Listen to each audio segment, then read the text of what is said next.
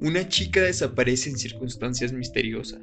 Otra chica desaparece y luego otra, y otra, y otra, y otra, y otra, y otra. No hay motivos de alarma, explica el jefe de la policía. Según las estadísticas es normal que en México algunas chicas desaparezcan. Pero una noche, un cuello, un alarido, unos colmillos ensangrentados. Hubo testigos. Las chicas han vuelto. Una linterna que se enciende en medio de la oscuridad, solo para iluminar el terror. Una estampida de murciélagos. Las chicas han vuelto. Rosas dentadas, tarántulas de terciopelo, rojas bocas del infierno. Son las mujeres vampiro que del crimen, la muerte y el olvido han vuelto como el karma, como los remordimientos han vuelto sedientas de sangre y de venganza. Las chicas han vuelto, una película de Luis Felipe Fabré. Las chicas han vuelto, próximamente en cines. Trailer 1 de Luis Felipe Fabré.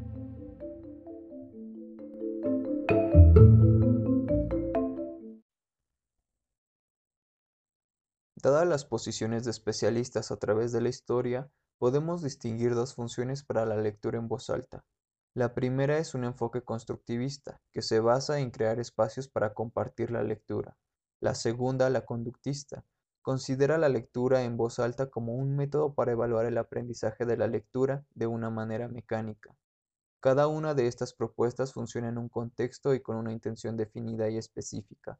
Ninguna se contrapone. De hecho, para poder aprender a leer se hace uso de ambas propuestas, dependiendo la edad y la capacidad lectora de la persona. Teniendo como base las ideas anteriores, podemos unificar conceptos y definirla como una actividad social que permite, a través de la entonación, pronunciación, dicción, fluidez, ritmo y volumen de voz, darle vida y significado a un texto escrito, para que la persona que escuche pueda soñar, imaginar o exteriorizar sus emociones y sentimientos. La práctica de esta actividad debe iniciar en el hogar, tanto para niños como para jóvenes, ya que los padres, quienes debido al vínculo afectivo pueden hacer encuentros cálidos hacia los libros, y de esta manera fomentar la lectura y un acercamiento entre padres e hijos.